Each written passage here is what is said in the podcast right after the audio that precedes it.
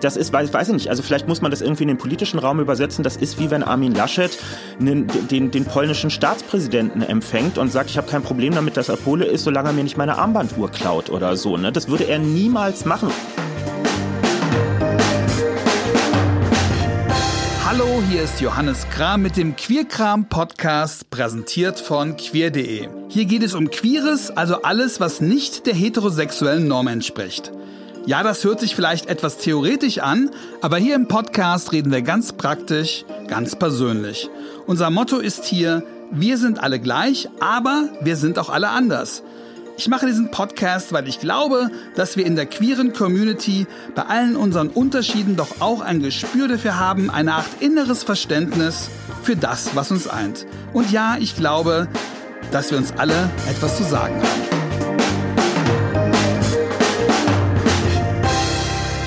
Kevin Kühnert, der noch Juso-Vorsitzende, der knapp vor einem Jahr gewählte stellvertretende Bundesvorsitzende der SPD und sehr wahrscheinliche künftige Bundestagsabgeordnete, ist der erste deutsche Spitzenpolitiker, bei dem das medienöffentliche Coming-out bzw. das offene Homosexuellsein kein großes Thema war. Es geschah eher beiläufig und es war auch nicht Teil irgendwelcher Debatten. Bisher gab es vier Sorten homosexuelle oder sagen wir hier mal explizit schwuler Politiker in Deutschland. Erstens die, von denen niemand wusste, die gibt's heute natürlich auch noch. Zweitens die, von denen man es wusste oder ahnte, aber man nicht darüber sprach. Drittens, bei denen es bekannt war, die es aber mehr oder weniger vermieden, über ihre Homosexualität, ihr homosexuelles Leben zu sprechen. Und wenn, dann eher im Rahmen von bürgerlichen Werten, fester Beziehung und so weiter. Und viertens dann die, bei denen es bekannt war, die aber vor allem dafür bekannt waren. Und das heißt, die hatten dann schwul so wie einen zweiten Vornamen und wurden von der Gesellschaft wie auch von der Community dauernd in ihrer Rolle als öffentlicher Schwuler beäugt. Bei Kevin Kühnert ist nun alles anders. Kevin ist jetzt der bekannteste Vertreter der, kann man sagen, sozusagen fünften Generation, also der, bei der man es eben weiß, wo es aber fast nie eine Rolle spielt und das, obwohl er überhaupt kein Gewusel um sein Leben als Schwuler macht. Also so, wie es sich die allermeisten aus den Generationen 1 bis 4 hätten nie träumen lassen. Ist es so, weil die Zeit jetzt einfach so ist? Oder weil Kevin einfach so ist? Im März 2018 hat Kevin Kühnert in einer Talkshow gesagt, dass seine Homosexualität für seine politische Arbeit kein entscheidender Faktor sei. Ich glaube das ihm nicht so ganz, aber vielleicht wird er mich überzeugen. Ich freue mich sehr auf das Gespräch.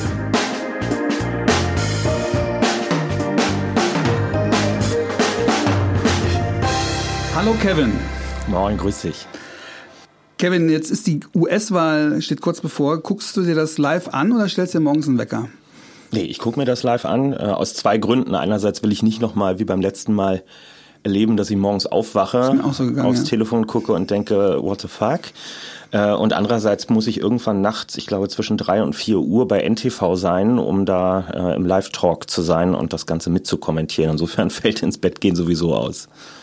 Du kommentierst live, was da passiert? Ja, also ich bin einer der Gesprächspartner, die sich eingeladen haben für die lange Wahlnacht und ähm, dann bleibe ich abends einfach im Büro mit Leuten aus meinem Team zusammen. Wir gucken das da und dann fahre ich irgendwann nachts rüber ins Studio. Und was ist deine Prognose bis jetzt? Ja, also wenn man sich die Zahlen anguckt, dann äh, sieht es ja schon so aus, dass es eine gewisse Wahrscheinlichkeit für einen beiden Sieg gibt. Aber man muss ja die Leute in Deutschland, die aus ihrer Erfahrung mit Bundestagswahlen immer auf die Prozentwerte gucken, mhm. immer daran erinnern, es geht nicht darum, wer bundesweit in den Prozenten vorne liegt, sondern du musst in den richtigen Staaten vorne liegen. Ne? Also ob die Demokraten in Kalifornien 51 oder 90 Prozent holen, ist am Ende scheißegal. Ähm, es bringt nicht mehr Wahlmännerstimmen ähm, und insofern kann das das Ergebnis verzerren. Du musst halt diese Swing States holen und da gibt es immer noch eine Restmöglichkeit für Trump ähm, zu gewinnen und ähm, deswegen sollte sich niemand zu sicher sein. Trotzdem kann ich mir kaum vorstellen, also, also ich kann mir kaum vorstellen, dass das jetzt noch vier Jahre dauert. Also mir fehlt die Fantasie da, dafür und ich glaube, allen geht es ja so, dass wir jetzt irgendwie denken, hoffentlich ist das jetzt endlich vorbei. Was wäre denn, wenn er trotzdem nochmal gewählt würde? Hast du da eine Fantasie für? Was machen wir dann?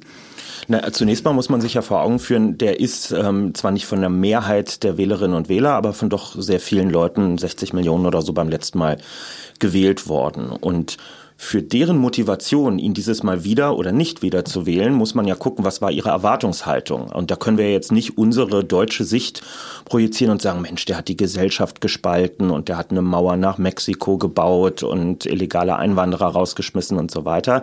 Ähm, das ist ja genau das, weshalb sie ihn gewählt haben. Also ich kann schon verstehen, dass für manche Trump-Wähler sich das Bild ergibt, das ist eigentlich im Wesentlichen genauso gekommen, wie ich das auch haben wollte. Da müssen wir ein bisschen differenzieren. Wenn der jetzt nochmal gewählt werden sollte, sollte, dann wird es, glaube ich, die ähm, Trennung zwischen dem, was man klassisch als die westliche Welt bezeichnet hat, also Mittel- und Westeuropa, die USA ähm, und die verschiedenen Staaten der, der G7-Vernetzung beispielsweise, das wird das weiter betreiben. Man wird sich stärker nach anderen Partnern ähm, auch umgucken. Und ähm, ja, es ist ähm, also es ist eine sehr sehr traurige Entwicklung, die die diesem Land dann bevorsteht, weil wir haben ja jetzt in den letzten Monaten schon Ansätze gesehen mit wirklich offenen Straßenschlachten ähm, auch und und gewalttätigen Übergriffen, wobei man eben auch sagen muss, eine Niederlage von Trump kann genau das Gleiche zur Folge haben, ja. weil ein Teil seiner Anhängerschaft einfach so radikalisiert und leider eben auch bewaffnet ist, dass wir alle nicht wissen, was die dann tun werden. Macht jetzt auch aus queerer Sicht Angst, wenn der Supreme Court kann theoretisch die äh, Ehe für alle dort ähm, wieder rückgängig machen, was ja theoretisch auch in Deutschland möglich wäre. Ne? Es gibt ja auch, das im Grundgesetz ist es ja auch nicht verankert. Also mir macht das so deutlich, dass irgendwie das Erreichte doch, doch sehr brüchig ist und dass man sich Sachen, die man sich nicht vorstellen konnte, jetzt trotzdem auch bis zu diesem Punkt vorstellen muss. Äh, ja, das ist in jeder Demokratie ein wichtiger Lerneffekt, den wir da jetzt haben. Also in Deutschland könnten wir ja auch über die letzten Jahrzehnte den Eindruck gewonnen haben, dass für die queere Community es so, ein, so eine Art permanenter Fortschritt ist, der unaufhaltbar mhm. wäre. Nö, in der Demokratie gilt alles so lange, bis das Gegenteil davon beschlossen mhm. ist. Ähm, so auch bei den ähm, Liberalisierungen, die wir erlebt haben. Jetzt ist es mit Blick auf den Supreme Court, wo es ja jetzt eine, ich glaube, 5-3 Mehrheit für die mhm. Konservativen nach der letzten Benennung gibt, so dass die Leute, die sich da länger schon mit beschäftigen, sagen, die werden zwar immer als Hardliner da reingewählt, verhalten sich dann aber vergleichsweise umsichtig und moderat in ihrem Amt, also stärker als sie es vorher waren, als sie angepriesen wurden als Kandidierende. Aber klar, Garantien gibt's nicht und angestachelt von einem Präsidenten und noch einer gesellschaftlichen Stimmung dahinter, die das fordert, ähm, könnte das durchaus passieren, bis hin zu Immigrationsbewegungen und was das alles mhm. nach sich ziehen könnte auch. Ja. Dieser Trump-Schock vor also bei der letzten Wahl, also nicht nur, dass es möglich war, sondern auch, dass es mit vielen Arbeiterstimmen möglich waren. Stimmen, die man eigentlich auf der linken Seite verbucht hat, hat ja auch einen Widerhall in Deutschland gehabt, die ganze Diskussion, auch durch die AfD, aber auch mit einer Verunsicherung im linken Lager, die gesagt haben, okay, wir, ähm, wir müssen daraus lernen und wir müssen wieder mehr die soziale Sache in den Vordergrund äh, stellen und das so ein bisschen ausgespielt gegen Freiheitsrechte, gegen wie, was man Identitätspolitik nennt, also auch Minderheiten oder, oder ethnische Gruppen und so weiter. Du hast dich bei deiner Rede, äh, als du kandidiert hast zum stellvertretenden Vorsitzenden, da ziemlich eindeutig positioniert als jemand, der diesen Gegensatz eben überwinden möchte. Und äh, ich habe aber nicht den Eindruck, dass das eine Debatte ausgelöst hat. Also du hast, ich finde, das ist eine wegweisende Rede gewesen, weil du eben nicht dieses SPD-Narrativ, wir müssen wieder zurück zu den alten Wurzeln, wird alles gut, sondern dass du versucht hast, da einen, sag ich mal, einen dritten Weg aufzuzeichnen. Oder habe ich das oder habe ich das falsch interpretiert? Nee, das, ähm, das hast du schon richtig interpretiert und das baut ja auch auf ganz konkreten Erfahrungen auf. Wir erinnern uns, Sarah Wagenknecht wollte diese Aufstehenbewegung an den Start bringen oder hat es auch getan. Es hat aber nicht so große Wellen gezogen, weil sie genau diesen Widerspruch aufgemacht gemacht hat. Ich, ich teile äh, größtenteils ihre Analyse zu sagen, wir haben uns zu wenig um diese Abgehängten, da geht es ja nicht nur um verlorene mhm. Arbeitsplätze, sondern marode Infrastruktur im ländlichen Raum und so weiter gekümmert. Etwas, was man in den USA, in Deutschland und in vielen industrialisierten Ländern feststellen kann. Aber ich gehe eben bei der Schlussfolgerung nicht mit zu sagen, das liegt daran, weil wir uns zu sehr um Frauenrechte, queere Rechte, um Migrantinnen und Migranten gekümmert haben. Es geht ja nicht um entweder oder. Also es gibt, gibt genug Leute, die Politik Politik machen, dass man sich um beides gleichzeitig kümmern kann und äh, keinem Arbeiter mit niedrigem Lohn wird irgendwas weggenommen, wenn jemand anderes plötzlich heiraten kann. Das ist der, der Ausgangspunkt gewesen. Und mit Blick auf die SPD würde ich immer dazu sagen, haben wir das absurde Bild.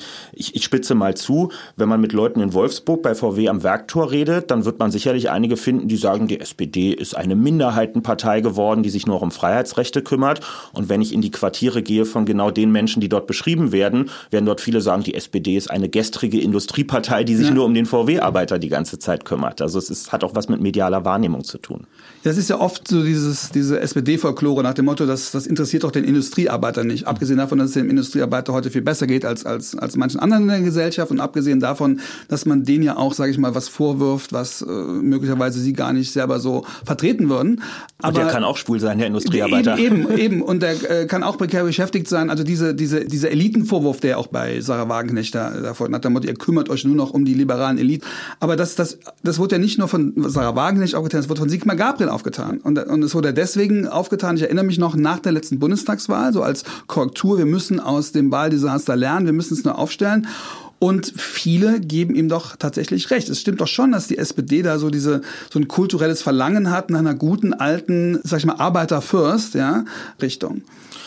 Ja, also das ist ein Teil des, des Duktus von, von Sigmar Gabriel gewesen. Dafür hat er auch äh, entsprechend hohe Beliebtheitswerte immer in der SPD gehabt. Also Scherz, er hat keine besonders hohen Beliebtheitswerte gehabt äh, innerhalb seiner eigenen Partei.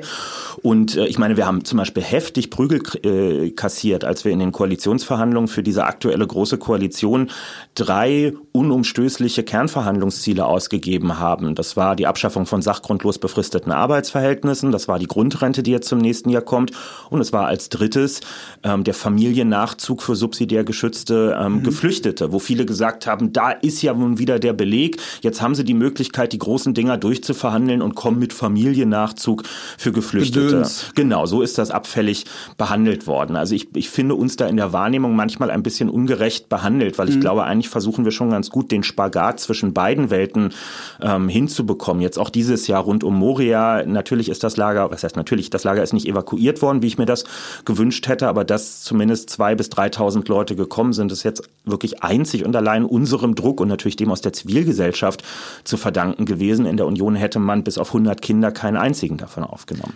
Aber was du auf deiner Rede da aufgemacht hast, dieses Ding, lass uns das nicht gegeneinander ausspielen, ist ja nicht nur eine politisch äh, inhaltliche Aussage, sondern ist ja auch eine parteistrategische Aussage. Das heißt, du weißt ja damit äh, der SPD möglicherweise, wenn man das jetzt so machen würde, auch einen Weg aus dem Dilemma, dass man beispielsweise äh, die Ehe für alle, die man mit ermöglicht hat, hat man sich selber nie richtig für gefeiert. Man hat immer so getan, nach der, ne, wir müssen uns da fast schon für entschuldigen, weil wir ja nicht genügend Mindestlohn und so weiter durchgesetzt haben. Das heißt, dieses SPD-Kleinreden, dieses Selbstkleinreden, äh, hat ja auch damit zu tun, dass die SPD es eben nicht geschafft hat, das nicht gegeneinander auszuspielen. Du wirst ja sonst sehr bewundert für deine strategischen Ansagen, aber das ist irgendwo gar nicht angekommen. Behaupte ich, also zumindest so wie ich die Diskussion verfolge. Ah, ich glaube, das teilen eigentlich die meisten äh, bei uns. Also ich, nach meiner Wahrnehmung hat diese Rede nur noch mal nachvollzogen, ein Prozess, der vorher ähm, auch mit dem Wechsel von Sigmar Gabriel hin zu neuen äh, Vorsitzenden, ähm, der eigentlich schon ein Stück weit vollzogen wurde. Also ich, ich teile die Analyse. Was übrig geblieben ist in der politischen Wahrnehmung der Ehe für alle, ist äh, Volker Beck mit der Konfettikanone im Bundestag. Ne? Das ist das Bild, was auch in der Community stehen geblieben ist. Was auch der größere Anteil war der Kampf der Grünen im Gegensatz zur SPD, die es ja auch hätte schon äh, in mhm. anderen Koalitionsverhandlungen äh, mit mehr Druck umsetzen können. Es ist auch nicht so, dass die SPD das jetzt, sage ich mal, zwingend gemacht hat, aber sie hat es dann immerhin unter Schulz ermöglicht. Ja, naja, man hat die Gelegenheit beim Schopfe gepackt ja. zu sagen, wenn die Kanzlerin da in so einem Talk sagt, mhm. ähm, das äh, sei quasi eine Gewissensfrage, mhm. dann behandeln wir sie auch mhm. genauso. Ähm, und es haben ja dann auch bei uns wie bei den Grünen und den Linken ausnahmslos alle Abgeordneten mhm.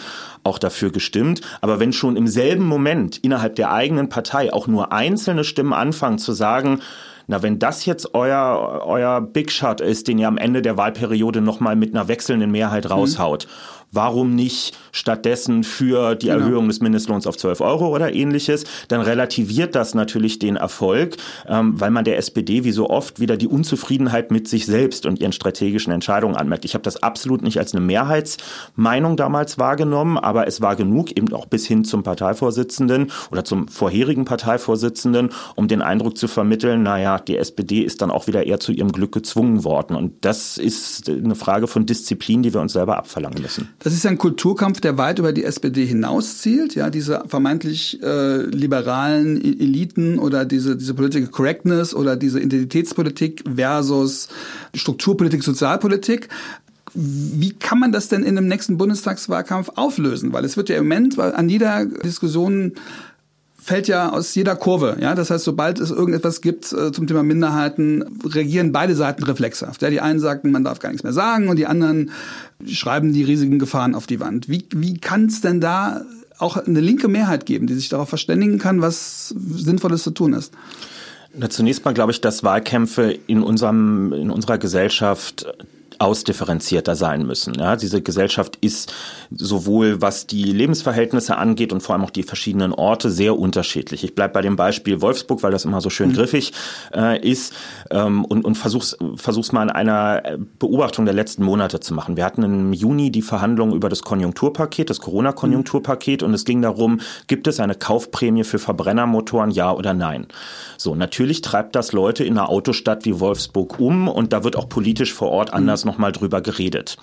Jetzt muss ich aus einer Berliner Perspektive sagen, wenn wir dann über Industriepolitik mhm. und Zukunft und so dort reden, ähm, ich kann das aus der Perspektive hier trotzdem wichtig finden, aber es ist nicht meine Lebensrealität. Wir haben in Berlin 100.000 Industriearbeitsplätze und viel mehr werden es auch nicht mehr mhm. in Zukunft. Wir sind eine Dienstleistungsstadt, eine Stadt der Künstlerinnen und Künstler, mhm. der Freischaffenden. Ähm, das heißt, die Debatten, die wir hier führen, sind andere als in Wolfsburg und man muss nicht gegenseitig mit dem Finger aufeinander zeigen, sondern die Realität ist okay so, wie sie jeweils vor Ort ist. Man muss nicht außerhalb von Berlin Berlin, wie das Kram-Karrenbauer gemacht hat, über die Latte Macchiato-Trinker reden, als würden wir hier den ganzen mhm. Tag nichts machen und uns nur im, in, in, in deutsche, deutsche Wiedergefallen sozusagen. Das Schlimme war ja nicht die das Latte Macchiato, sondern das Schlimme war ja, was da an gegen Intersexuelle mit mit äh, Ja, aber, die, ist, aber das Sprachbild hat sie an anderer Stelle auch genau, verwendet ja. und es ist ja, so, ist ja. ja so eine gängige Chiffre bei Leuten, die lange schon nicht mehr in Berlin waren, ähm, weil hier trinkt ja nun auch wirklich kaum noch jemand Latte Macchiato. Wir sind ja schon drei Getränke weiter. Ähm, aber das, das ist, steht ja sinnbildlich dafür, sich nicht nicht verstehen zu wollen in seinen mhm. Lebensrealitäten und nicht verstehen zu wollen, dass eine Stadt produktiv sein kann, ohne dass jemand morgens im Blaumann in eine Fabrik reingeht und an einem mhm. Auto schraubt. So und das ist das ist das erste, was in den Köpfen ähm, eigentlich ankommen muss. Also das, was woanders sogenannte Minderheitsthemen sind, was noch mhm. lange nicht dazu berechtigt, sie nicht zu besprechen, ist in Berlin schlicht und ergreifend häufig sogar ein Mehrheitsthema. Nicht weil die Betroffenen zwingend eine Mehrheit sind, sondern weil es natürlich auch immer Solidarität damit gibt, weil es Leute gibt, die sagen, ich will gerne, auch wenn ich nicht selbst betroffen bin, in einem Kiez wohnen, in dem Vielfalt da ist, wo meine schwulen Nachbarn heiraten dürfen, wo die geflüchtete Familie nebenan bleiben darf und so weiter. Das ist ja übergreifender. Ne? Also die Betroffenheit bezieht sich nicht nur auf die mhm. persönliche unmittelbare Betroffenheit, sondern auch darauf, sich verantwortlich zu fühlen für andere Menschen. Aber als Bundespolitiker hast du ja den Anspruch, dass diese Standards überall gelten, oder nicht? Ja, selbstverständlich. Und das ist ja auch das Schöne in so einem Rechtsstaat, wenn es einmal durchgesetzt ist. Also die Ehe für alle ist ja nicht für Berlin durchgesetzt worden, mhm. sondern sie ist auch für Villingen-Schwenningen durchgesetzt worden. aber wenn du sagst, worden. du willst in einem, in einem Bundestagswahlkampf verschiedene, verschiedene regionale, kulturelle Prioritäten setzen, was diese Themen betrifft. Du kannst ja nicht im RBB anders reden als dann bei Anne Will, wenn es um dieselben Fragen geht. Nur weil du sagst, jetzt bin ich hier der Berliner Bundestagskandidat nee. und jetzt bin ich der stellvertretende Parteivorsitz. Du musst ja trotzdem eine Sprache finden im Wahlkampf, die dann möglicherweise alle erreicht. Nee, genau. Aber ich kann, je nachdem, wo ich bin, meine Beispiele gut auswählen, mit denen ich äh, mhm. arbeite. So ein, ein, Wahlprogramm einer Partei hat am Ende wahrscheinlich 180 Seiten. Das ist immer viel zu lang. Das liest auch niemand? Richtig. Aber im Wesentlichen stehen da zu allen relevanten äh, Fragen stehen da Antworten drin. Und eine Wahlkampfveranstaltung besteht ja nicht darin, dass ich das ganze Programm rezitiere, sondern dass ich mhm. mir vorher auch drei Gedanken mache, was könnte die Leute an dem Ort, wo ich gerade bin, schwerpunktmäßig interessieren. Und da kann ich in Kreuzberg über was anderes sprechen als in Wolfsburg, ohne dass ich was verheimliche, aber einfach, mhm. indem ich mir vor Augen führe, was ist jetzt hier gerade gefragt. Und natürlich ist es legitim, dass in einer Region, wo Zehntausende Menschen bei einem Automobilhersteller und den Zulieferern arbeiten, die Frage im Raum steht, wird es in Zukunft noch Industriearbeitsplätze geben, auch wenn, was ja eigentlich allen klar ist, der Verbrennungsmotor in wenigen mhm. Jahren Geschichte sein wird. Das ist eine hochrelevante und gar keine gestrige Frage und die müssen die auch beantwortet kriegen. Und andernorts stehen eben andere Fragen im Mittelpunkt, ähm, die dort in den Mittelpunkt gehören. Und trotzdem kann es sein, dass aufgrund der Medien oder aufgrund von aktuellen Ereignissen diese kulturellen Diskussionen oder auch diese, dieser Grundsatzstreit eine, eine große Rolle spielen wird. Also Julian Reichel, der Chefredakteur der Bildzeitung, hat nach dem AKK-Karnevalswitz gesagt, als er sie verteidigte, die nächste Bundestagswahl wird eine Partei gewinnen, die auf die Frage, ob es mehr als zwei Geschlechter gibt, Nein sagt. Ja, das hat er quasi so als als Chiffre ja für den Erfolgsfaktor oder möglicherweise auch für die Agenda der nächsten Bundestagswahl gesehen. Ganz abgesehen, ob das so ist. Ich meine, man hat ja nicht in der Hand, welches Saugrad durchs Dorf getrieben wird. Ja, ähm, ich, also er hat natürlich Unrecht äh, aus meiner Sicht. Ähm, Aber dahinter steckt eine Beobachtung, die wir jetzt schon eine ganze Weile in verschiedenen Wahlkämpfen machen können. Konjunktur haben die Themen, auf die man ohne tiefergehende Beschäftigung mit einem einfachen Ja oder Nein antworten kann. Also die klassischen Stammtisch-Themen. Mhm. Gibt es mehr als zwei Geschlechter, ja, wo die meisten Leute, die sich nie damit beschäftigt haben, dann auch gerne aus so einem populistischen Impuls heraus mhm. sagen, nö, ich gibt mich und gibt meine Frau und dann ist gut. Mhm. So ähm, soll eine Mauer zu Mexiko ähm, mhm. gebaut werden? Sollen die Grenzen dicht gemacht werden? Ne? Das sind diese, das sind die Fragen, die Populistinnen und Populisten mhm. lieben, weil es die aber auch die Bildzeitung liebt und die, die Bildzeitung hat schon, ich nenne, nenne Veggie Day. Ich ja. würde sagen, der Bundestagswahl mitentschieden, ja, ja. weil sie es geschafft hat, ein Thema auf ja. auf eine übrigens ja auch falsche Aussage zu reduzieren. Es wurde ja nie gefordert, dass man an diesem Donnerstag oder nur ne, die Kantinen Veggie essen muss. Das heißt heißt, äh, es reicht ja dann, ja, ja, so ein bisschen zu skandalisieren. Genau, also die Debatte läuft umgekehrt proportional. Die Gesellschaft wird immer komplizierter. Globalisierung, Digitalisierung, Ausdifferenzierung von Lebenswelten. Aber die Debatten werden zum Teil immer simpler in ihrer Grundanlage. Und dass da natürlich dann eine Diskussion über die Zukunft des Renten- oder Gesundheitssystems, mhm. wo man sich echt ein bisschen in die Details einarbeiten muss, um da halbwegs mitreden zu können. Oder wie sieht eine kluge Wasserstoffstrategie aus mhm. als einer der Energie Energieträger ähm, der Zukunft? Wie gelingt die Transformation vom Verbrennungsmotor zum Elektroauto mhm. in Zukunft? Ja, das kann man so proklamieren als Ziel, aber darüber eine Wahlkampfveranstaltung zu machen, ist natürlich deutlich weniger schmissig als eine Wahlkampfveranstaltung über den Schutz der deutschen Familie mit zwei blonden Kindern äh, und die Frage, wie es für die in Zukunft aussehen wird, zu machen. Und das ist, und, und da muss man widerstehen an dieser Stelle und muss den Leuten versuchen klar zu machen, ähm, dass sie schon beim Blick auf ihr eigenes Leben doch eigentlich merken müssen, dass die Welt ein bisschen komplexer ist und dass wir uns das auch abverlangen müssen. Wir haben in der Politik im Gegenzug die Pflicht, darüber so zu sprechen, dass Leute noch hinterherkommen.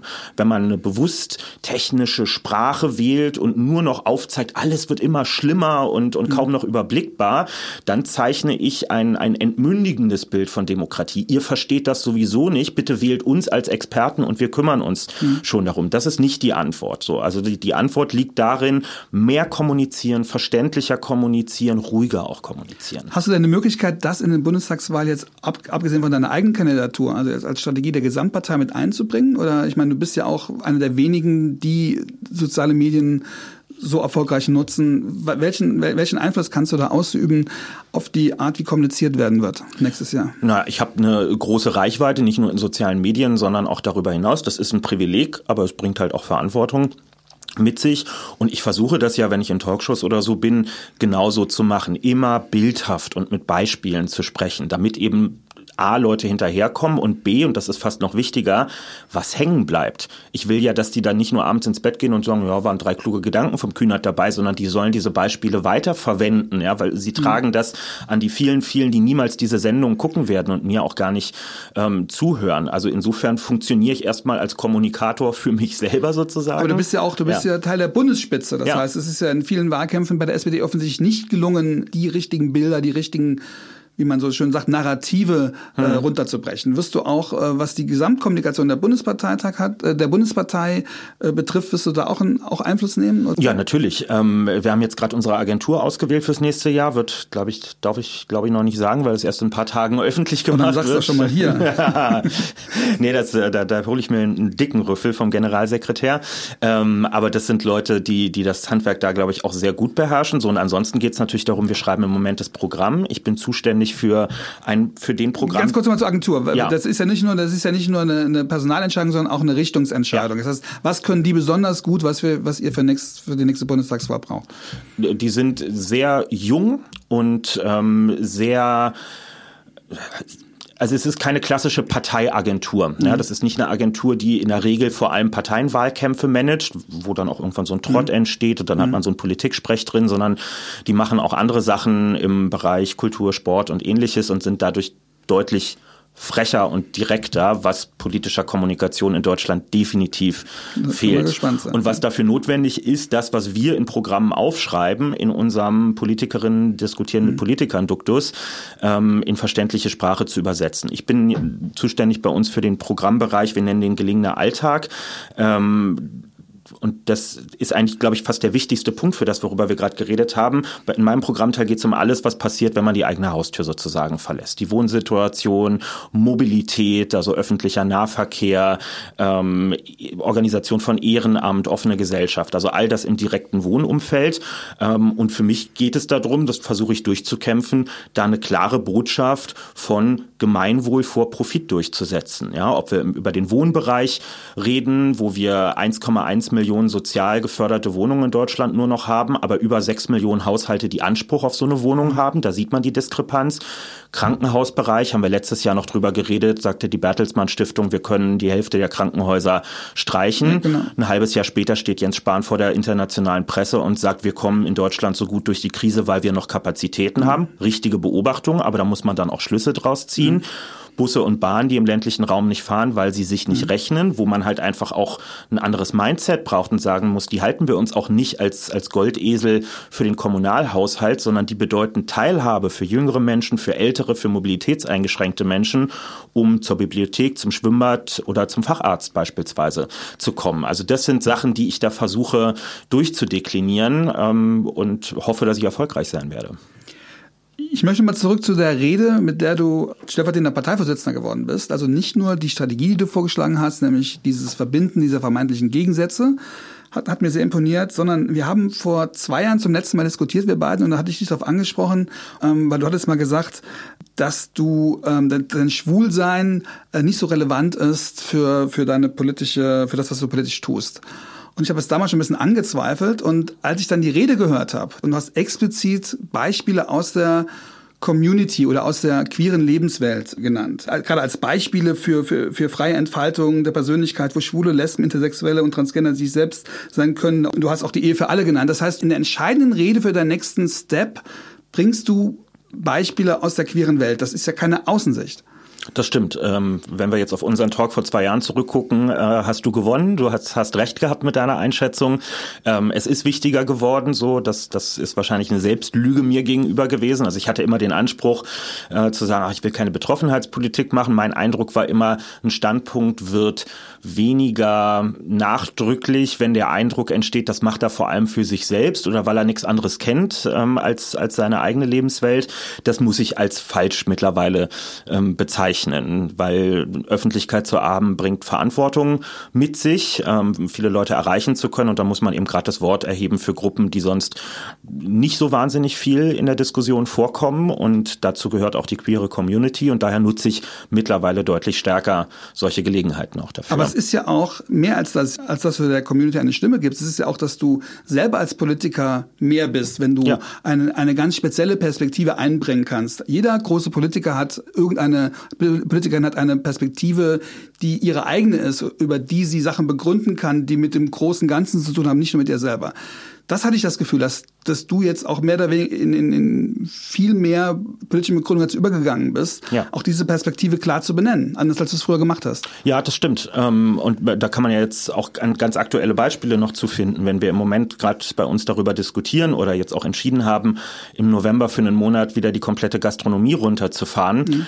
dann kann man natürlich aus der Perspektive eines schwulen Mannes, der auch irgendwie mit in der Szene groß geworden ist, klar sagen, im Regenbogenkiez in Schöneberg haben queere Kneipen nicht nur die Funktion eines Ortes, an dem man sich genau. Getränke bestellt und ein paar Nüsschen dazu isst. Wie auf der Tankstelle. Ja, ja. sondern sie sind Treffpunkte, soziale Treffpunkte Safe und Space. zwar genau Safe Spaces unter einem ganz bestimmten unter einer ganz bestimmten Voraussetzung zu wissen, dass man unter seinesgleichen oder zumindest freundlich gesinnten Menschen ist, ohne dass ich jeden persönlich kennen muss oder mich mit ihm verabredet haben muss oder mit ihr.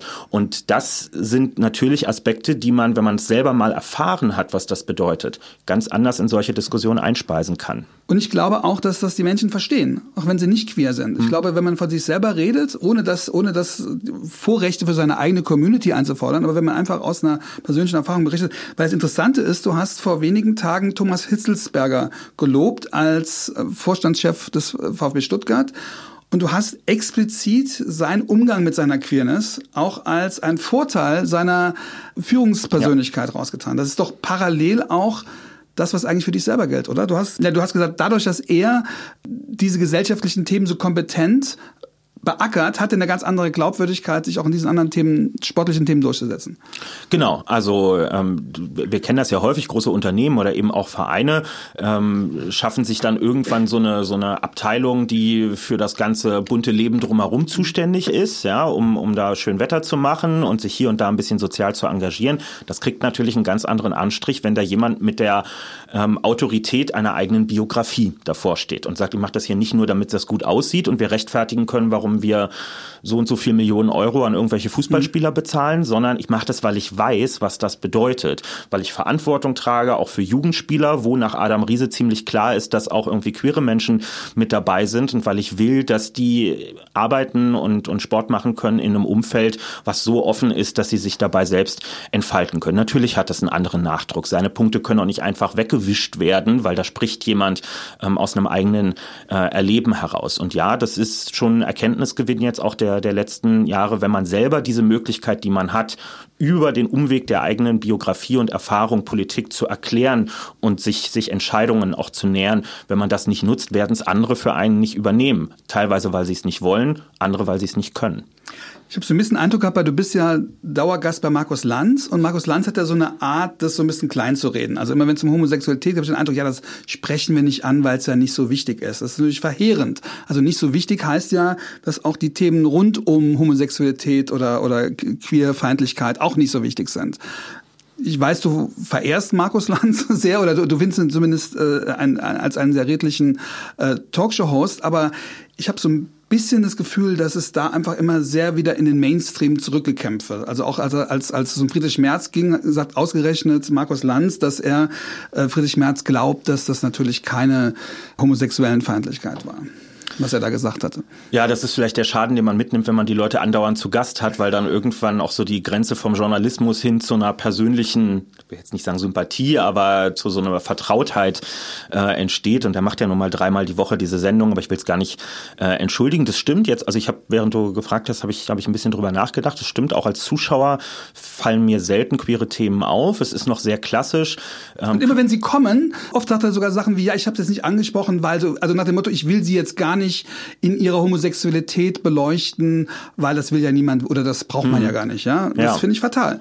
Ja, ich, also ich, ich kann jetzt nicht für ihn Position beziehen an der Stelle. Ich kann mir vorstellen, dass es manchmal für, äh, für Heterosexuelle zumindest gefühlt ein vermintes Gebiet ist, ja, wo sie glauben, wenn ich das jetzt anspreche, dann offenbare ich vielleicht auch meine Wissenslücken oder meine, meine Tapsigkeit in diesem Bereich. Ich habe es ja zumindest in einem Fall andersrum erlebt. Es war, war glaube ich, mein zweiter Besuch oder so bei Lanz, wo, wo ich vorher das Siegessäule-Interview mhm. gegeben hatte, wo dann auch irgendwie für alle, die es noch nicht wussten, daraus hervorging, dass ich mhm. schwul bin, wo er mich vor der Sendung eigentlich so auf dem Weg ins Studio angesprochen hat, du, äh, ich würde das ansprechen, ist es in Ordnung? Also hätte ich Nein gesagt, hätten wir es auch nicht mhm. angesprochen. Und dann war es aber auch sehr präsent in der Sendung. Also da fand ich sehr souverän im Umgang, auch journalistisch im Umgang. Da war es auch gerade Thema. Ja, da war das auch gerade eine News, ja. die abgearbeitet worden ist. Aber ich sage jetzt mal, mit äh, homosexuellen Gästen auch über ihre Homosexualität zu sprechen, mhm. das findet da quasi nicht statt, es sei denn, es gibt irgend, irgendwas Aktuelles. Stattdessen wird natürlich bei anderen Minderheiten oder Themen das dauernd gemacht. Äh, ich habe das, ich hab das Gefühl, dass in der deutschen Gesellschaft, dafür ist ja Lanz auch so ein kleines Spiegelbild für, dass mhm. da einfach die Queerfeindlichkeit wirklich auch nicht richtig verstanden wird. Mhm. Ja, das, also das, das kann gut sein. Vielleicht nehme ich es einfach als Gast jetzt mal als Aufgabe mit. Ja, wir, wir sind ja, so war das gedacht hier. Wir, wir, wir sind ja in der Politik äh, rhetorisch genug bewandert, um äh, in unseren Antworten auch auf die Themen also, lenken zu können, ja auch wo wir gerne hinwollen. Du kannst das nächste Mal, wenn du eingeladen wirst, kannst sagen, ich würde gerne mal was darüber reden. Ich, es gibt, ich meine, es gibt ja gerade dieses besondere Beispiel. Du hast im Spiegel einen Artikel geschrieben, wo du dich über den blinden Fleck der Linken, wenn es um Islamismus äh, geht, beschwert hast. Ein riesiges Medienecho. Da ging es um den französischen Geschichtslehrer, der von einem Islamisten geköpft worden ist. In Deutschland haben wir einen Fall, der war kurz vorher in, in Dresden. Ein homosexuelles Paar wird von einem IS-Sympathisant oder einem IS-Kämpfer, keine Ahnung, angegriffen.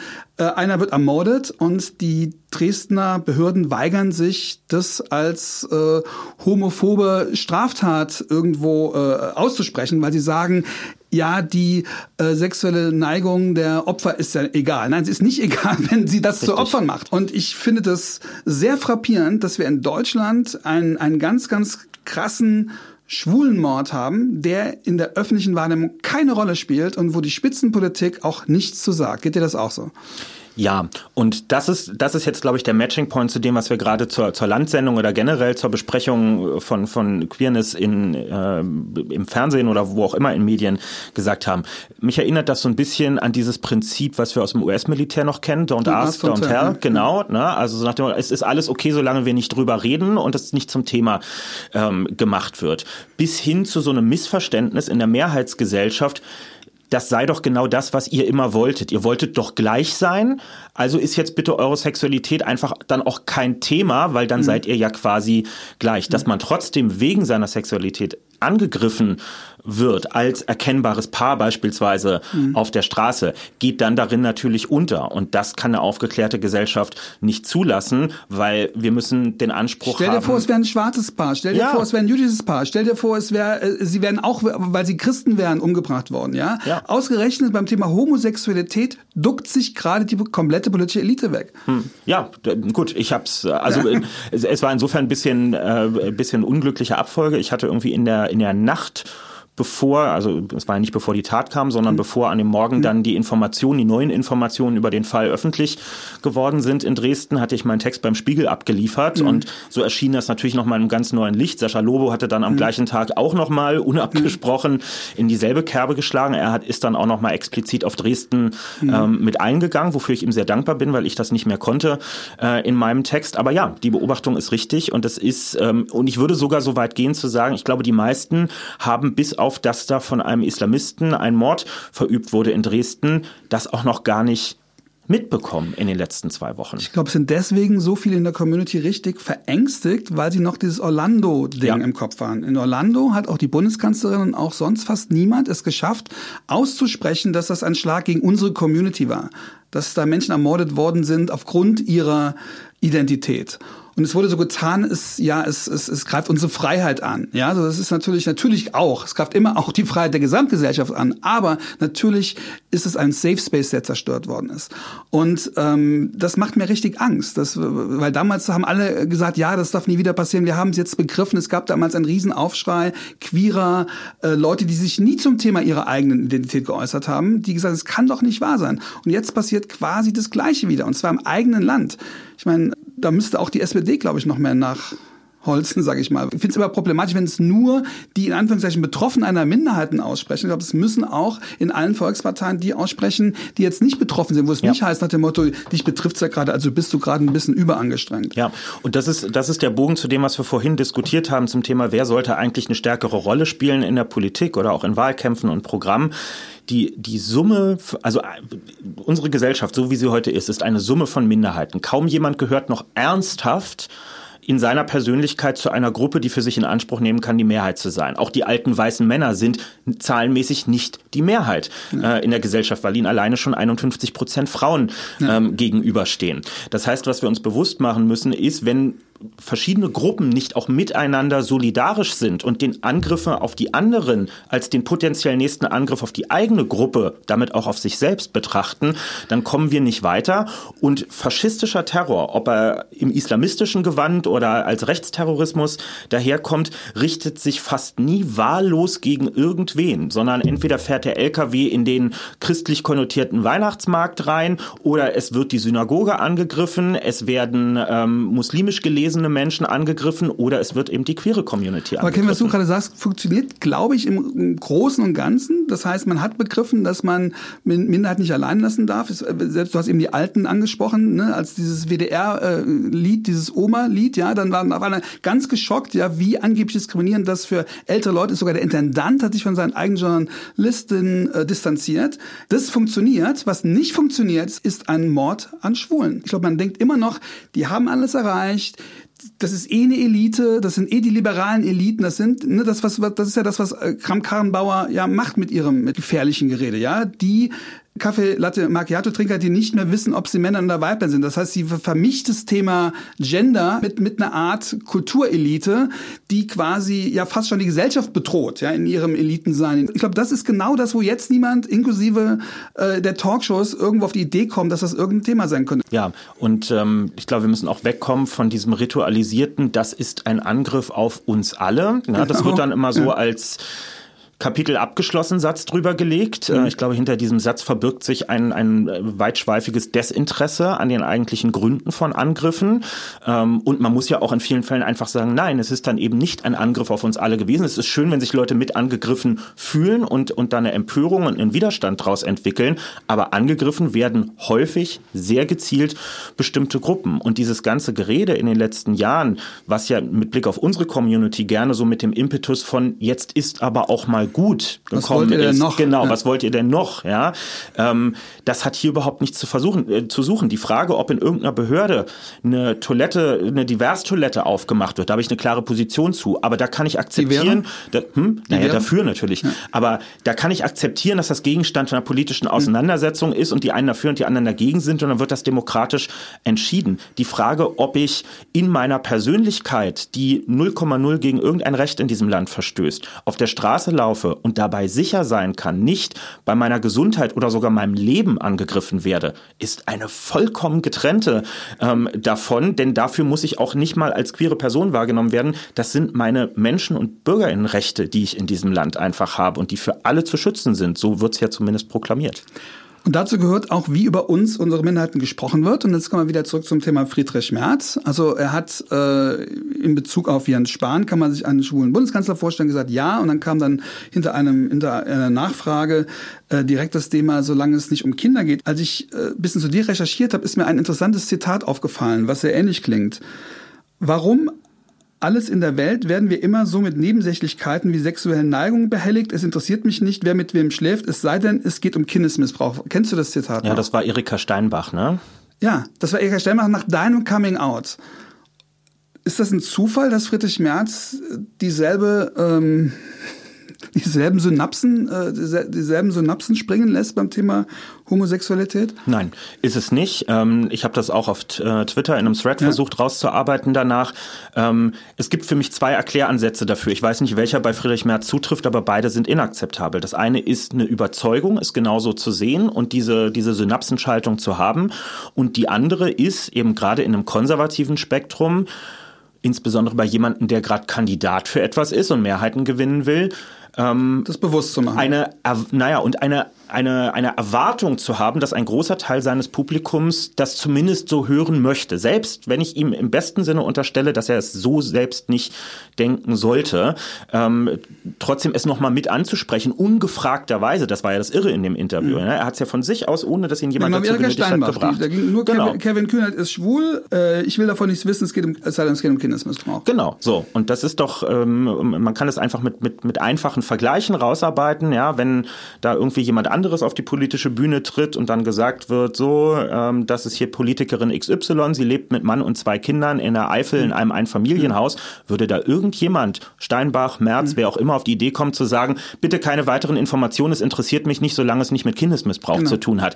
Das ist ein geübter Standard, dass wir fast ohne es zu merken in unserer Gesellschaft über hetero Lebenswirklichkeiten sprechen, was ja immer auch bedeutet, über über sexuelle Orientierung indirekt mhm. mitzusprechen. Es wird einem ja die ganze Zeit offenbart, wer eine heterosexuelle Ehe führt, mit wie vielen Kindern, wie die Familienverhältnisse aussehen. Ja, so stellt man sich auf Partys gegenseitig vor, so schreibt man das in seine Vita mit rein, so schreiben das Abgeordnete auf ihren Websites. Und Friedrich Merz äh, dauernd mit seiner Frau auf der Website auch ja, zu sehen. Ja, genau, auch mit ja. Kindern zum Teil ja. zusammen, beim Bundespresseball und so gibt's schöne Fotos. Aber wenn jemand von uns kommt und sagt, Leute, ich wollte zumindest nur mal kurz festhalten, bin übrigens schwul, wir können jetzt wieder zur Tagesordnung übergehen, dann wird das dargestellt, als sei das eine ganz eine ganz frech raumgreifende Maßnahme, wo jetzt jemand genau, ja, wo, wo jetzt hier die Öffentlichkeit mit intimsten Sachen behelligt worden wäre. Es ist das Homo, äh, eins der klassischen homophoben Narrative und selbst Armin Laschet sagt, nö, also das war zwar daneben, aber homophob war es nicht.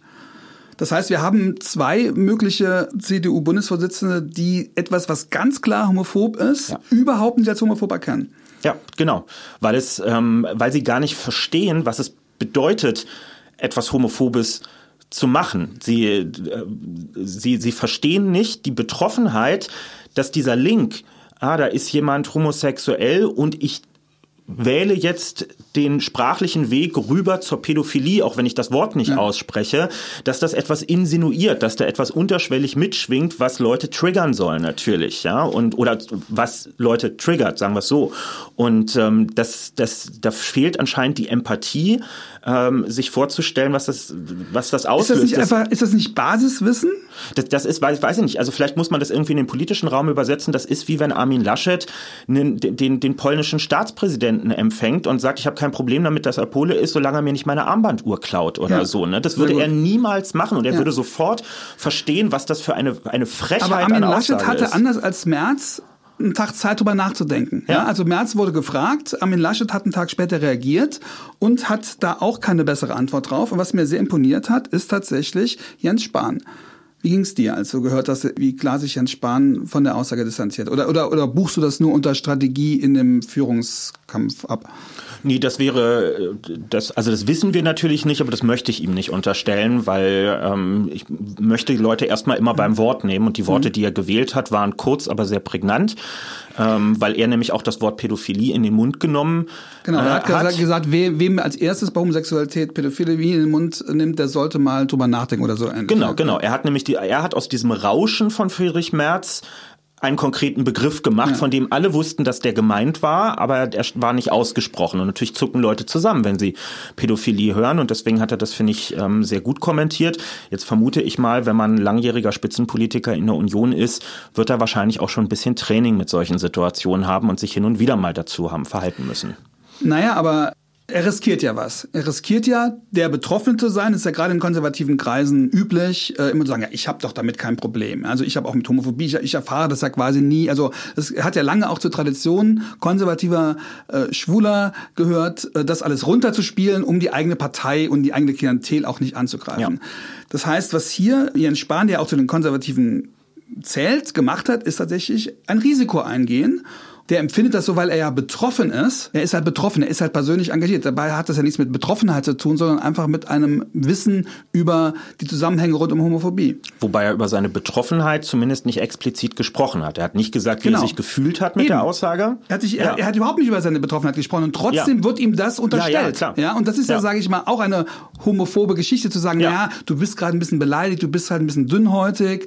Jens Spahn hat es ja ganz rational erklärt. Und ich finde, das ist in der Debatte auch nicht durchgekommen durchgekommen. Ich habe auch mhm. bei Phoenix eine Debatte gesehen, wo sich alle einig waren, na ja, wenn der, wenn der, wenn der Spahn beleidigt ist oder, oder betroffen ist, dann war es vielleicht doch ein Fehler. Nee, es war ein Fehler, weil es ein Fehler war. Richtig, ganz genau. Klar. Und deswegen hätte man so eine Aussage wie von Spahn eigentlich von Laschet erwarten genau. müssen, weil dazu muss oder von Karrenbauer, die ja die Chefin ja. ist und das kommt nicht und sich ja im Moment eigentlich auch wenig zurückhält, damit an die Jungs ein bisschen auszuteilen, wenn sie das Gefühl hat, da läuft was aus dem Ruder. Ja, und das lässt vielleicht einfach auch tief blicken, wie verbreitet ähm, solche, solche galoppierenden Aussagen dann doch tatsächlich noch und sind. Und März scheint es ja nicht zu schaden, oder? Was, oder denkst du, es Nein. schadet ihm? Das, also ich glaube, die Leute sagen doch eher, ja, Mensch, endlich mal einer, der diesen ganzen politischen Korrekten mal sagt, wo der Hammer hängt. Ja, ich, ich glaube, dass er, dass er strategisch schon für sich analysiert hat, so eine Aussage kannst du so heute nicht mehr treffen. Aber er ist ja, ist ja kommunikativ total spannend zu beobachten. Er ist ja in den Tagen danach in die Offensive gegangen. Also manchmal trittst du ja so ins, in die Scheiße, dass du dich danach mal fünf Tage bewusst aus der Öffentlichkeit rausziehst, Gras über die Sache wachsen lässt und dann mit einem Vorschlag zum Thema Gesundheitssystem kommst, mhm. damit die Leute über was anderes reden. Er hat ganz bewusst, äh, ist danach, glaube ich, zur Welt gegangen und hat ein langes Interview dazu gegeben. Ähm, und wenn man das liest, merkt man auch, wie er versucht, die Debatte zu wenden. Äh, von, ja, ich habe mich da mit Sicherheit ein bisschen unglücklich ausgedrückt, über, ich betone nochmal, ich habe überhaupt gar nichts gegen Schwule und Lesben, ich kenne sogar welche und so weiter, hinzu, mir wird bösartig etwas im Mund umgedreht. Ich soll hier als der reaktionäre Onkel dargestellt werden, der im vorletzten Jahrhundert stecken geblieben ist. Ne? Also die, die klassische Täter-Opfer-Umkehr quasi, die da stattfindet, ähm, wo am Ende man selber ein geringfügiges Vergehen hatte und die Reaktion darauf so unverhältnismäßig ist, dass sie die Verkommenheit der, der, der Debatte eigentlich äh, symbolisieren soll. Ich, ich habe darüber gebloggt im Nollendorf-Blog und jeder einzelne seiner Rechtfertigungen war auch homophob. Also alles, was er getan hat, um Homophobie zu widerlegen, hat er mit einem homophoben Satz getan. Auch dieses meine besten Freunde oder ich kenne ja und so weiter und so fort. Und das Schönste war, hat irgendwie noch den, den, den Bundesvorsitzenden NSU mit reingezogen und gesagt, ich habe ja mit dem telefoniert. Er hat aber nicht gesagt, was er mit dem besprochen hat. Ja. Er hat nicht gesagt, ob der ihn überzeugt hat. Das ist so, wie wenn jemand das N-Wort benutzt und sagt, ja, ich kenne ja welche, die benutzen das ja, ja. auch. Ja, und dann sagt, ich, ich habe mit dem Schwulen drüber gesprochen, der mich nicht umgebracht hat, also war es wohl nicht so schlimm. Und ich finde, das, das Interessante daran ist ja, dass man bei der CDU immer nur ein bisschen kratzen muss, ja, ja. wie bei Karrenbauer und so weiter. Genau. Äh, dass da eine Homophobie, eine, ich habe früher mal geschrieben, das ist, es ist ihr Markenkern und eigentlich brauchen sie ihn auch. Es gab Wahlkämpfe, da war das identitätsstiftend, äh, neben der Ausländermaut. Was machen Sie denn jetzt? Also was machen Sie denn jetzt? Ist nicht deswegen auch Friedrich Merz, der sich zwar nicht mehr, sich nicht mehr homophob äußert, aber irgendwo doch so wirken darf, ist das nicht vielleicht deswegen auch so ein beliebter Vorsitzender? Ja, naja, dieses, dieses, also das ist ja generell das Prinzip seiner Kandidatur, dieses Spielen mit vermeintlich nicht mehr sagbaren Dingen, sei es im CDU-Spektrum oder sogar gesamtgesellschaftlich. Mhm. Das ist ja das, das ganze Prinzip, mit dem er eigentlich ähm, arbeitet. Und ähm, ich, ich bin gespannt, wie die CDU sich entscheiden wird, auch, auch strategisch für die nächsten Jahre, weil sie ja, bleiben wir bei unserem Beispiel mit der Ehe für alle, bislang bewusst darauf verzichtet haben, Spahn und ein paar andere haben es versucht, aber eigentlich haben sie bewusst darauf verzichtet, das als ein, als ein zutiefst konservatives Element der Gesellschaft ähm, zu, um, zu umarmen quasi mhm. und zu sagen, hey, ist doch super, wenn Leute füreinander Verantwortung übernehmen, mhm. äh, auch bis ins hohe Alter, sich pflegen wollen gegenseitig, sich besuchen wollen am Krankenbett und so. Das sind doch alles ganz konservative, traditionelle Werte. Wir begrüßen, dass mehr mhm. Menschen das künftig in Anspruch nehmen mhm. wollen. Äh, das, da haben sie jetzt mehrere Jahre Zeit gehabt, das zu tun. Sie haben sich nicht dafür entschieden, sondern so ein, so ein, so ein verdruckster Mittelweg Weg irgendwie, der so auf Nachfrage immer beteuert, ja, es ist schon okay, aber so, dass trotzdem noch jeder alles reingeheimnissen kann, was, was gewünscht ist. Ich sage dazu, ich kenne CDUler auch viele, den ich unterstellen würde, da wirklich fünf Schritte weiter im Kopf zu sein, den man aber auch vorwerfen muss, nicht laut genug zu sein. Ne? Wo man auch immer wieder mit Blick auf die LSU zum Beispiel, also die Lesben- und Schwulenvereinigung in der Union, fragen muss, bis zu welchem Punkt wollt ihr euch eigentlich ähm, da auch als Feigenblatt also bei März hatten, waren sie ziemlich deutlich, bei AKKs, intersexuellen Witz, waren sie auch ziemlich deutlich. Ne? Also muss man schon sagen. Und sie haben auch dazu beigetragen, dass, sag ich mal, die Ehe für alle auch von CDU-Abgeordneten oder Unionsabgeordneten mitentschieden werden Ja, ich hatte den Eindruck, dass es jetzt ein bisschen Tauschhandel wird, weil jetzt haben ja verschiedene Kandidierende vorgeschlagen, die LSU soll offiziell den Status einer, ich glaube, Vereinigung heißt das bei denen, ja. also mhm. eines, naja, eines offiziell anerkannten mhm. Parteiorgans sozusagen bekommen. Bisher sind die ja so freie Radikale mhm. in, in assoziierter Form. Ähm, und dass das jetzt so ein, also ich glaube, man muss, die müssen da selber aus Eigeninteresse aufpassen, dass das nicht zu so einem Kuhhandel wird. Ja, wenn sich fünfmal Spitzenleute der Union homophob äh, äußern, dann gibt's als Kompensation die offizielle so, okay. Anerkennung als es Arbeitskreis so ein Konto bei der CDU, was man so abarbeiten kann. Ja, ne, weil das ist, es geht nicht darum, dass Schwule und Lesben in der Union einen von Latz gekriegt haben, ja, weil in der Union ist man aus freien Stücken, da kann man auch austreten, wenn man es zu schlimm findet, ja. sondern es geht darum, dass es auf eine ganze, aus Millionen Menschen Menschen bestehende Community in Angriff gewesen ist. Deswegen sind die vielen, ähm, die das gehört und sich gedacht haben, wo bin ich hier eigentlich, die, die interessiert das herzlich wenig, ob als Reaktion darauf in der Union irgendein Arbeitskreis eingerichtet wird. Ja. Äh, nun hast du gerade gesagt, viele in der Union machen dieses ganze Queer-Homo-Thema so unter, unter, unter bürgerlichen An Anführungszeichen.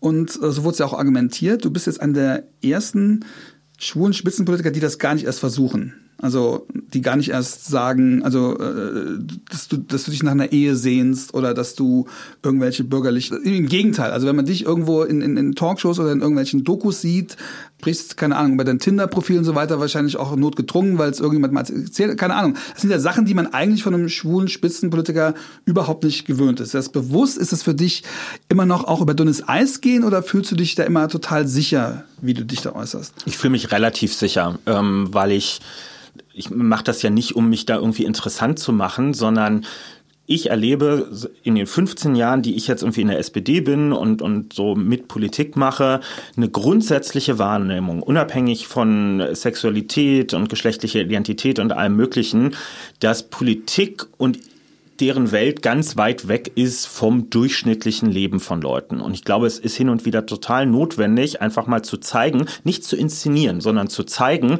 dass wir natürlich auch Teil dieses normalen Lebens sind, dass wir irgendwie abends mal besoffen aus der Kneipe raustorkeln, dass wir, wenn man es denn möchte, über äh, ein, ein, Profil in irgendeinem Dating-Portal oder so mhm. verfügen. Natürlich ist es ab einem gewissen Grad auch Selbstschutz, weil ich weiß, wie viele Leute sich Screenshots mhm. rumschicken mhm. und sagen, guck mal, hier habt den Kühnert bei Tinder gefunden.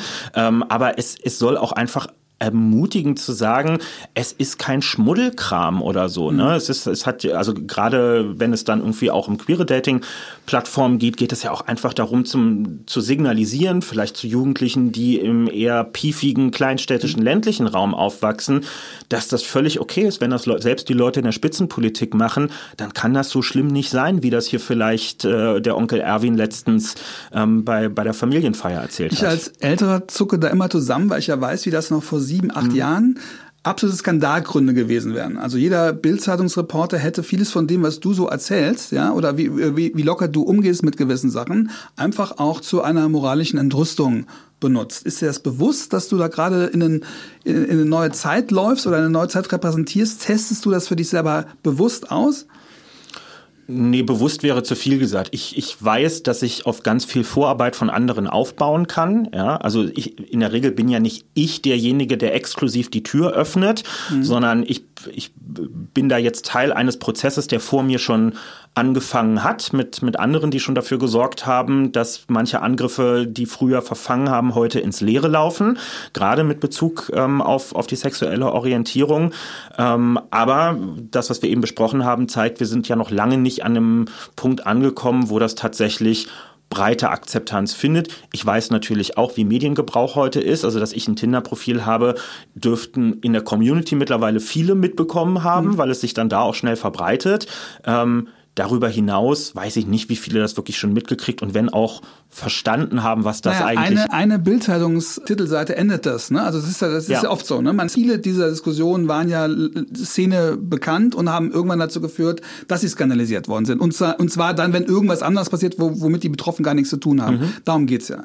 Und das finde ich halt sehr wichtig, dass du das machst, ja, dass du auch da äh, offen drüber redest, auch über schwules Leben redest und nicht dauernd tust, ja, ich habe den richtigen noch nicht gefunden, sondern indem du auch sagst, dass man auch für die Ehe für alle sein kann, ohne heiraten zu wollen. Ja. Und dass es eben einfach nur ein Recht ist und nicht etwas, was man sich sehnt, unbedingt machen zu müssen. Und ich glaube, es ist einfach sehr wichtig, dass es diese Seite auch gibt, weil ne, wir sprachen eben über Markus Land, sobald es irgendwie bürgerlich wird, ja, sind immer Schwule ja immer sehr gern genommen, aber in ihrer Lebensrealität finden sie auch in den Medien so gut wie nicht statt, wenn es nicht skandalisiert wird.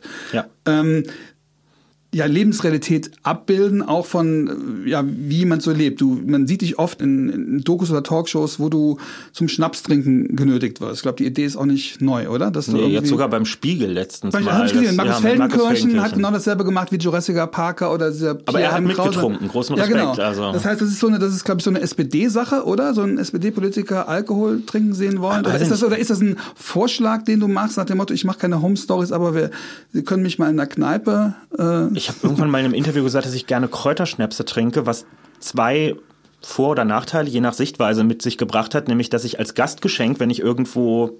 Eine Veranstaltung mache, immer regionale Kräuterschnäpse geschenkt bekomme. Okay. Oh, das ist ja schön. Und das, das beneide ich jetzt schon. Absolut. Es, ich kann dir auch gerne davon was abgeben, ja, weil ich kann jetzt bis an mein Lebensende mittlerweile schon Kräuterschnaps ja. trinken mit dem Vorrat. Du könntest mal eine Kräuterschnapsverkostung machen als Wahlkampf. Wirklich, du bist gerne. ja demnächst ja. immer im Kiez. Ja, dann habe ich äh, aber wirklich eine Bildschlagzeile am nächsten Tag. Kühnert verführt zum naja, Die größere Schlagzeile ist, wenn du von Jurassic Park demnächst als Drag geschminkt wirst. Das habe ich auch in einem. Ja. Das hast du, das nimmst du auch ernst. Äh, das werden wir tun, natürlich. Also, das da ist ja. wäre ich auch gerne dabei. Das ist, das ist sehr schön. Ich glaube, also, es wird Fotos geben. ja, das lässt sich, glaube ich, nicht vermeiden. Natürlich auch so ein Narrativ, wo man sagt, es war der, der, der BMW verstaatlichen möchte, aber irgendwie so ein schlimmer ist er gar nicht. Das ist ja so die Brücke, die man mhm. damit auch baut, oder? Ja, naja, natürlich zeigt das Leute dann nahbar am Ende. Mensch, der, der ist einer von uns, der trinkt auch nur einen Schnaps abends. Ja, wobei man da auch wieder hinterfragen muss, dass ich dann da Kräuterschnaps trinke, ist für sich genommen irgendwie schon eine Meldung. Ähm, dass quasi alle in der Spitzenpolitik über Jahrzehnte mitunter ungesund viel Bier konsumiert ja, haben, ist einfach als Rauschen im Hintergrund wahrgenommen ja. wurde. Es, ist, es war gar keine, es ist gar keine, keine Wahrnehmung mehr dafür da gewesen. Politischer Aschermittwoch, dann stehen sie da alle mit ihren Humpen und dann wird sich ordentlich ein eingegossen. Ein CSU-Verkehrsminister in Bayern musste mal nach einer, nach einer Fahrt mit, weiß ich nicht, zwei Promille oder so nicht, zurücktreten. Ich, Nein, ich finde das. Ich rede einfach nur von, von, von dem, was du über dich erzählst und wie, ja. wie auch du inszeniert wirst. Du hast mal gesagt, ich habe nicht das Gefühl, dass es mir an Einfluss mangelt, nur weil ich jetzt nicht in der Bundesregierung sitze. Dem ist wohl so, du bist einer der mächtigsten deutschen Politiker, du bist äh, Teil einer Regierungspartei, da bist du stellvertretender Vorsitzender. Und ohne dich geht da oder gegen dich geht da nicht so viel. Und du bist trotzdem jemand, du bist jetzt gerade zu diesem Gespräch hier mit der S-Bahn gekommen, es regnet draußen, das heißt, du hast, sage ich mal, von das, was man mit, mit Macht äh, äh, Insignien oder, oder wie Politiker sich im, im Raum bewegen zu tun hat, im Vergleich zu der Macht, die du tatsächlich hast, hat es, glaube ich, selten so eine große Diskrepanz gegeben in Deutschland. Ist das so bewusst?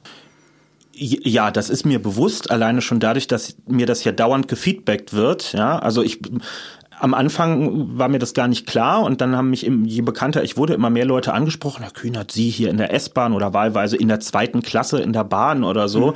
ähm, wo ich dann auch erst, also wo ich eine Weile gebraucht habe, um zu verstehen, warum das für die eine Meldung ist, weil die mich irgendwie da ansiedeln, wo sie die ganzen anderen Leute aus dem Fernsehen ansiedeln und von denen kennen die das so, da wird halt mit der schwarzen Limousine vorgefahren.